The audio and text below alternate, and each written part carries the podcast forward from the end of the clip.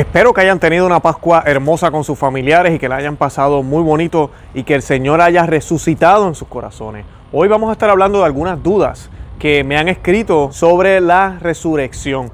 Me han escrito de qué significa el que el Señor haya viajado o bajado, a los infiernos, eh, si realmente resucitó de entre los muertos. Eh, también me han preguntado sobre Adán y Eva. Adán y Eva estaban eh, esperando por Cristo también, están en el cielo, y que con, con, Moisés, Elías, Enoch, todos ellos ¿Qué, pasó con ellos? ¿Estaban ya en el cielo? ¿No estaban en el cielo? ¿Jesucristo bajó y los rescató? ¿No los rescató? Eh, ¿Qué significa todo esto? Básicamente fueron todas las preguntas que me, que me escribieron, así que hoy yo voy a estar contestándolas a la luz de la tradición de la Iglesia Católica, a la luz del Magisterio, a la luz del Catecismo y a la luz de las Sagradas Escrituras.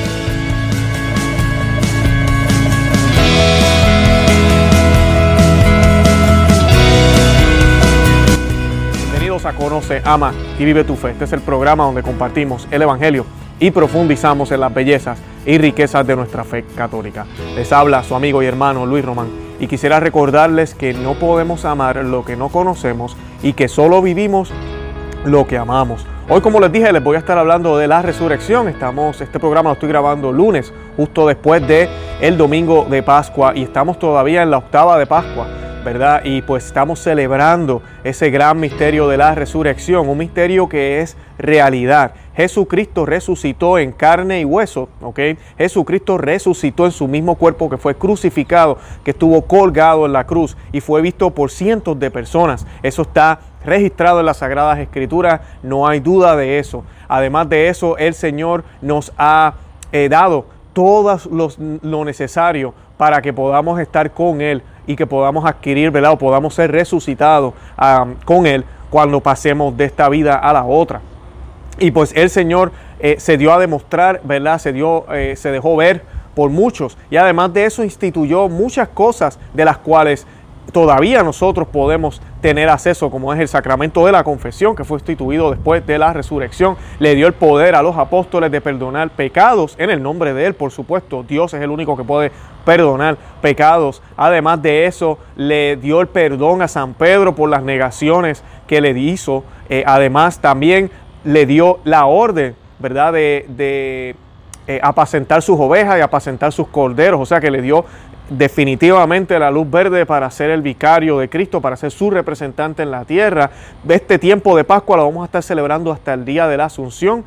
Eh, la Asunción cae jueves, no cae domingo. Eh, para los que seguimos el calendario tradicional, sabemos, son 40 días y así es, siempre ha sido. Eh, pero lamentablemente las iglesias modernas mueven el día de la Asunción para domingo y se pierde esa eh, ese número ¿verdad? bíblico de 40 días. El Señor estuvo 40 días con nosotros y tenemos en los discípulos de Maú, vemos la Santa Misa, la Eucaristía claramente otra vez vivida por estos discípulos, eh, ¿verdad? Cuando Él parte el pan, ellos lo reconocen. Eh, son tantos momentos bonitos y todo eso se va a estar leyendo en la liturgia en este tiempo de Pascua. Vamos a meditar en eso. Así que yo les recomiendo en este tiempo de Pascua que se lean en los Hechos de los Apóstoles y que se lean todos los evangelios que, que, describen los sucesos luego de la resurrección, a mí, luego de la crucifixión y resurrección de nuestro Señor. Pero antes de comenzar el, el programa, quería también dejarles saber antes de que se me olvide. Nosotros hicimos un programa el año pasado que se llama Respondiendo a cuatro objeciones de la resurrección. Y son las cuatro objeciones más comunes que siempre hay, entre ellas, pues por ejemplo, que Jesús en verdad no murió en la cruz, eh, la otra es que se robaron el cuerpo. Eh, hay varias objeciones que muchas veces son las personas que no son católicos o ateos que tal vez en el trabajo te dicen, alguna amistad que te critica por decir que el Señor resucitó, eh, y, o algunas personas que inclusive piensan que sí, sí, sí, Él resucitó, pero Él resucitó en nuestros corazones y vive en nosotros y por eso es que creemos en Él y vivirá para siempre. Y pues todas esas objeciones yo las respondo en ese programa. Hoy yo no voy a hablar de esas objeciones para no repetirme de nuevo, pero les voy a dejar el enlace del programa aquí en las notas para que entonces puedan ver ese video, puedan ver ese programa. Y pues nada, sin más preámbulo, yo quisiera que hiciéramos una oración y la vamos a hacer en el nombre del Padre y del Hijo y del Espíritu Santo. Amén. Dios te salve, Reina y Madre de Misericordia, vida, dulzura y esperanza nuestra. Dios te salve. A ti clamamos los desterrados hijos de Eva. A ti suspiramos gimiendo y llorando en este valle de lágrimas. Ea pues, Señora abogada nuestra vuelve a nosotros tus ojos misericordiosos. Y después de este destierro, muéstranos a Jesús, fruto bendito de tu vientre, oh clemente, oh piadosa, oh dulce Virgen María. Ruega por nosotros, Santa Madre de Dios, para que seamos dignos de alcanzar las promesas de nuestro Señor Jesucristo. Amén. En el nombre del Padre, y del Hijo, y del Espíritu Santo. Amén. Hoy hicimos la, el salve Regina o el Dios te salve como le decimos, algunas personas le llaman, o el salve. Eh, y pues quise hacerlo porque es una buena manera. Los otros días estábamos haciendo rosario en familia en casa y nos surgió el comentario a mí a mi esposa. Yo le decía a ella que no hay mejor manera de contestarle a un protestante que no entiende qué es lo que nosotros creemos de la Virgen María, que profesando el Dios, el Dios te salve, ¿verdad? El salve, el salve Regina. El salve Regina explica exactamente cuál es la dirección correcta de todo católico hacia María, que es para que nos muestra Jesús, es nuestra ayuda para poder llegar a Jesús. Una ayuda que fue dada por el mismo Jesús en la cruz, en la figura de Juan, cuando él le dijo, Juan, ahí tienes a tu madre. Esa es mi madre, mi madre inmaculada, mi madre perfecta que yo le di todas las gracias, gracias que nadie en, el universo va a tener, gracias que son únicas para ella. Ahora es tu mamá ahora es tu madre también. O sea que aquí no estamos hablando simplemente de un cuidado porque María se quedó sola y ya está mayor y necesita que la cuiden. Se podrá mirar de esa manera también, no estoy diciendo que no. Pero eso es mucho más que eso. ¿Por qué? Porque también vemos cómo María entonces está el día de Pentecostés junto con los apóstoles. ¿okay? Ella estaba ahí presente orando con la iglesia naciente y estuvo presente cuando el Espíritu Santo se desbordó encima de la, iglesia católica y, y luego cuando ese discurso de Pedro, ahí estaba la Virgen, estuvo presente durante todos esos momentos con los apóstoles al comienzo de la iglesia en Jerusalén. Así que siempre tengamos eso en cuenta porque ella es la que nos mantiene unidos en Cristo, hacia Cristo. Ella no es una diosa, nosotros no pensamos que ella es una diosa para nada, ella es quien intercede por nosotros, pero ella tiene unas gracias porque no ha habido ser humano que haya estado más cerca de la Santísima Trinidad que la Virgen, porque inclusive la Santísima Trinidad estuvo en el vientre de ella, en el vientre de ella, porque Jesús, el Padre y el Espíritu Santo son inseparables. Bueno, eh, Jesucristo, ¿verdad? Como sabemos, se, dice en el credo que descendió a los infiernos. Los que nos siguen en Facebook, Instagram y Twitter, mayormente en este caso Facebook y Instagram. Bueno, y también aquí en YouTube también colocamos el enlace. Nosotros colocamos un artículo esta semana donde citamos el Catecismo de San Pío X y tenemos toda la información sobre este misterio, de qué significa el quinto artículo del credo. También colocamos varios otros artículos, inclusive una homilía eh, de San Juan Crisóstomo, donde también él toca este tema y habla un poco de Adán y Eva. Y eso es lo que yo más o menos voy a estar utilizando hoy brevemente para que podamos responder a las dudas de ustedes. Bueno, Jesús bajó a las regiones inferiores de la tierra. Este que bajó es el mismo que subió. Efesios 4, 9 al 10. El símbolo de los apóstoles confiesa en un mismo artículo de fe el descenso de Cristo a los infiernos y su resurrección de los muertos al tercer día, porque es porque es en su Pascua donde desde el fondo de la muerte Él hace brotar su vida. El pregón de la vigilia pascual del misal romano dice, es Cristo, tu Hijo resucitado, que al salir del sepulcro brilla sereno para el linaje humano y vive y reina glorioso por los siglos de los siglos. Amén. Las frecuentes afirmaciones del Nuevo Testamento según las cuales Jesús resucitó de entre los muertos, encontradas en Hechos 3.15, Romanos 8.11, primeras de Corintios 15.20, presuponen que antes de la resurrección permaneció en la morada de los muertos, Hebreo 13.20. Es el primer sentido que dio la predicación apostólica al descenso de Jesús a los infiernos. Jesús conoció la muerte como todos los hombres y se reunió con ellos en la morada de los muertos pero ha descendido como Salvador, proclamando la buena nueva a los espíritus que estaban allí detenidos. Primera de Pedro 3, 18, 19. La escritura llama infiernos, o Sheol o Hades, eh, y esto lo encontramos en Filipenses 2.10, Hechos 2.24, Apocalipsis 1.18 y Efesios 4.9, a la morada de los muertos, donde bajó Cristo después de muerto. Y quiero hacer una pausa aquí. estos lugares que acabo de mencionar, estos nombres, no se refieren a Gehenna. Gehenna es el infierno de los condenados. Estas palabras que acabo de mencionar, o términos, es lo que los judíos conocían como el el, seno de Abraham o el limbo que la iglesia le comenzó a llamar también, el limbo de los padres. Es el mismo lugar, es como un, no ah, es como un paraíso, ¿verdad? Pero es un paraíso terrenal, es un lugar de espera, donde no es el cielo, pero tampoco es un sitio de sufrimiento. Ahí estaban eh, los padres. Y, y ahí fue que bajó nuestro Señor. Eso es lo que vamos a estar leyendo ahora. Tal era en efecto la espera del Redentor, el estado de todos los muertos, malos o justos, lo que no quiere decir que su suerte sea idéntica como lo enseña Jesús en la parábola del pobre Lázaro, recibido en el seno de Abraham, Lucas 16, 22, 26. Y citamos, son precisamente estas almas santas que esperan a su libertador en el seno de Abraham, a los que resucitó, eh, a los que Cristo resucitó y liberó cuando descendió a los infiernos. Catecismo Romano 1 al 6. Jesús no bajó a los infiernos para liberar a los condenados, Concilio de Roma, año 145, ni para destruir el infierno de la condenación, Benedicto XII, Libero Cundundum, Clemente VI, eh, también que lo dijo en Super uh, Quibusdam Ibit sino para liberar a los justos que le habían precedido. Concilio de Toledo, en el año 625. Hasta los, a los muertos ha sido anunciada la buena nueva, primera de Pedro 4.6. El descenso a los infiernos es el pleno cumplimiento del anuncio evangélico de la salvación. Es la última fase de la misión mesiánica de Jesús. Fase condensada en el tiempo, pero inmensamente amplia en su significado real de extensión de la obra redentora a todos los hombres de todos los tiempos y de todos los lugares, porque todos los que se salvan se hacen partícipes de la redención. Cristo, por tanto, bajó a la profundidad de la muerte para que los muertos oigan la voz del Hijo de Dios y los que la oigan vivan. Jesús, el príncipe de la vida, aniquiló mediante la muerte al Señor de la muerte, es decir, al diablo, y libertó a cuantos por temor a la muerte estaban de por vida sometidos a esclavitud. En adelante Cristo resucitado tiene las llaves de la muerte y del infierno, y al, y al, y al nombre de Jesús toda rodilla se doble en el cielo y en la tierra y en los abismos. Filipenses 2.10. O sea que el infierno es ese limbo, como les mencionaba, donde están los padres eh, eh, judíos, los que de verdad esperaban al Mesías, que no lo conocieron, pero tenían ya fe en él sin haberlo conocido.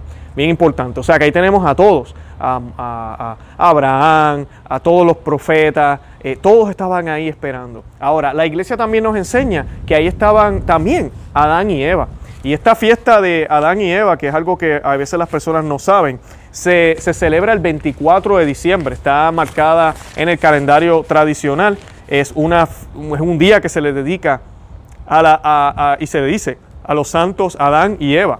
Y muchas personas dirán, pero Adán y Eva ellos fueron los responsables de nuestra eh, condenación. Sí lo fueron, pero la Biblia nos dice que ellos fueron expulsados del Edén y luego vemos que los hijos de, de ellos tenían que, ¿verdad? Ellos ah, ofrecían sacrificios a, Dios. O sea que de algún, alguien les tuvo que haber enseñado. Eh, o sea que se entiende que, eh, se, ¿cómo se dice? Se, se, arrepintieron de lo que habían hecho.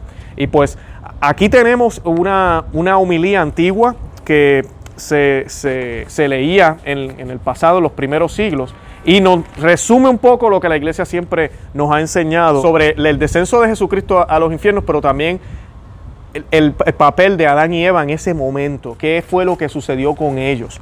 Y dice, se fue a buscar a nuestro primer padre como una oveja perdida, deseando visitar a aquellos que viven en la oscuridad y a la sombra de la muerte. Ha liberado del dolor de los cautivos Adán y Eva, el que es Dios e hijo de Eva. Eh, el Señor se le acercó llevando la cruz, el alma que se había ganado la victoria. Al verlo Adán, el primer hombre que habría creado, se golpeó el pecho con terror y gritó a todos, mi Señor, esté con todos ustedes. Cristo le respondió y con tu espíritu le tomó de la mano y lo levantó diciendo, despierta, tú que duermes, y levántate de los muertos. Cristo te iluminará.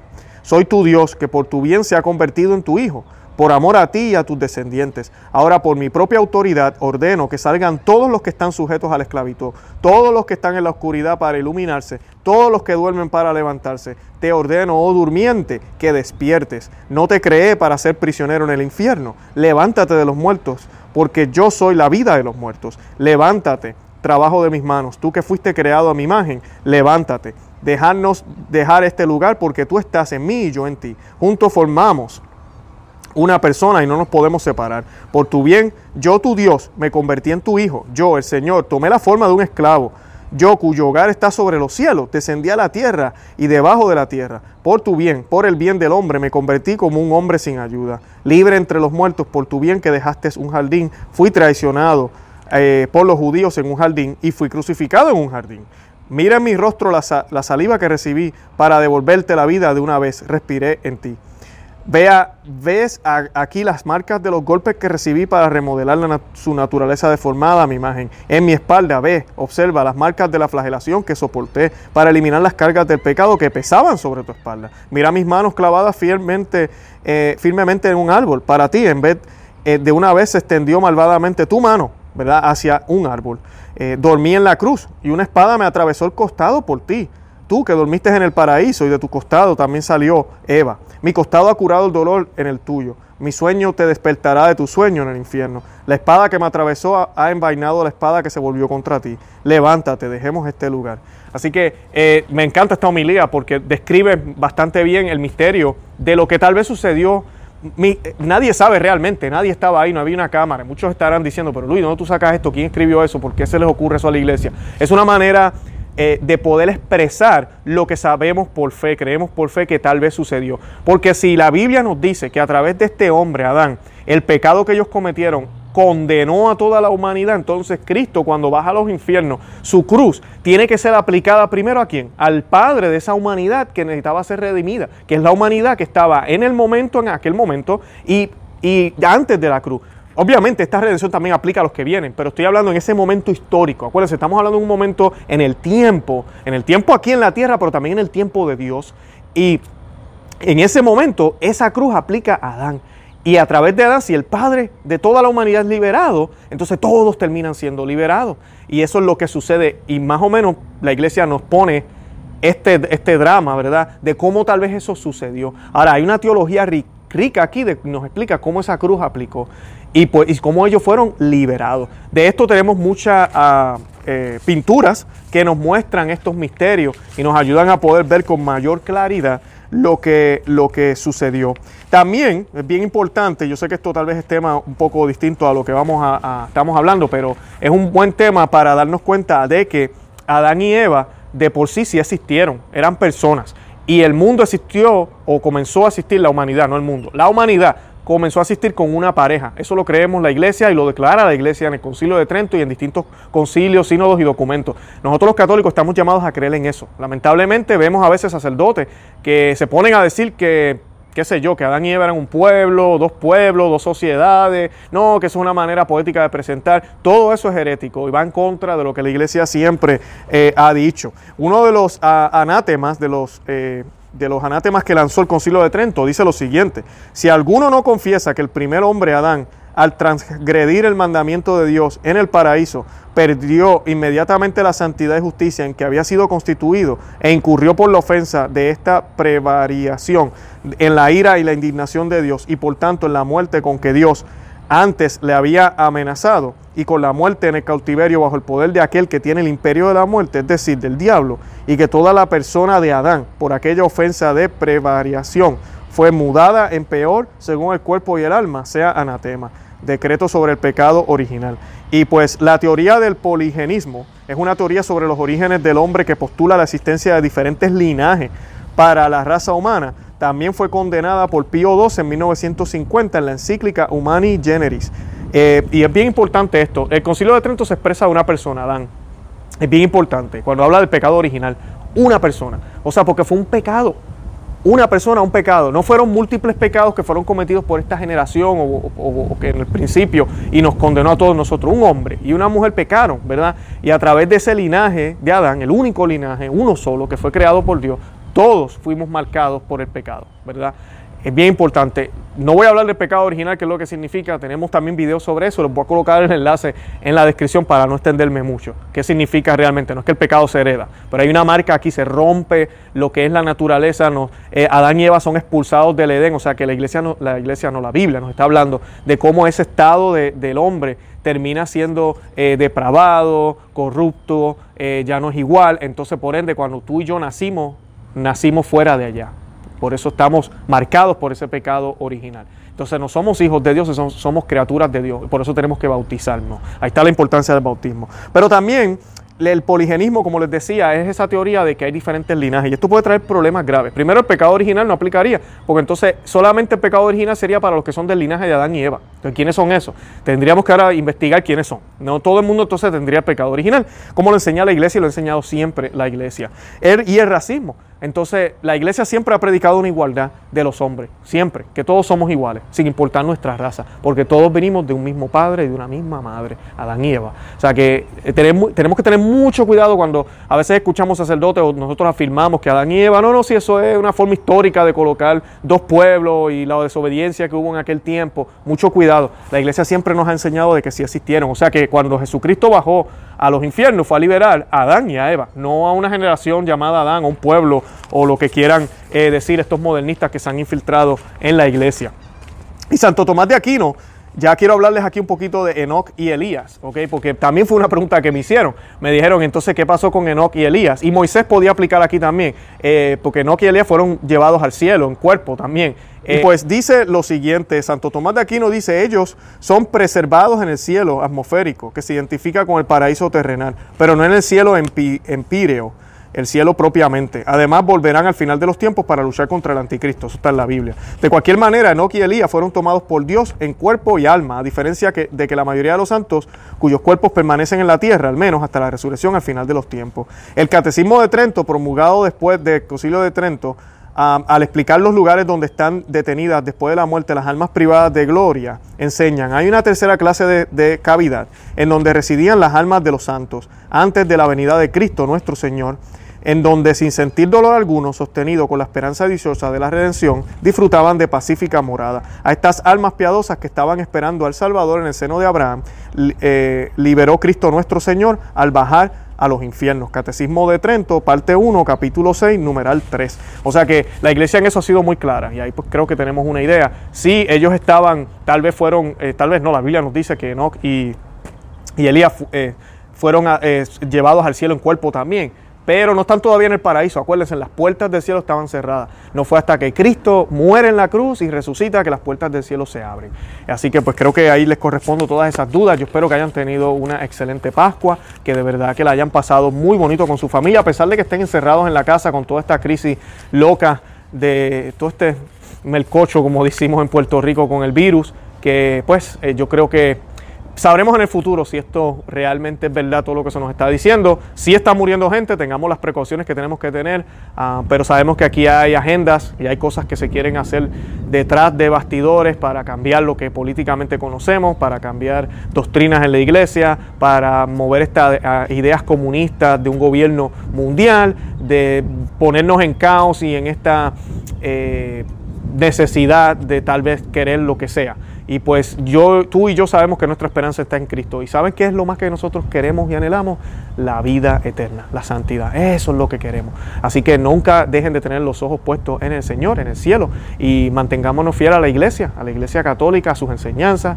Eh, sigamos orando, haciendo el Santo Rosario eh, por la iglesia, por todo lo que está sucediendo en el mundo, por el Papa, para que se convierta, por todos los cardenales y obispos, para que hablen. Empecemos a escribir cartas para que ya comiencen a abrir las iglesias Aquí en la Florida, por lo menos en la lista de eh, lugares eh, necesarios que deberían estar abiertos, están las iglesias. Entonces yo no entiendo por qué están cerradas. Así que tengamos eso presente. Ya yo escribí mis cartas y las empecé a mandar. Así que comiencen a hacer eso también. Les pido eso de favor para que hagamos presión a ver si nos abren las iglesias. De verdad que feliz Pascua. Espero que la estén pasando bonito. Los amo en el amor de Cristo. Escríbanme, déjenme saber sus comentarios, denle me gusta al video, visiten nuestro blog no sea suscríbanse al canal y síganos en Facebook, Instagram y Twitter. Santa María, ora pro always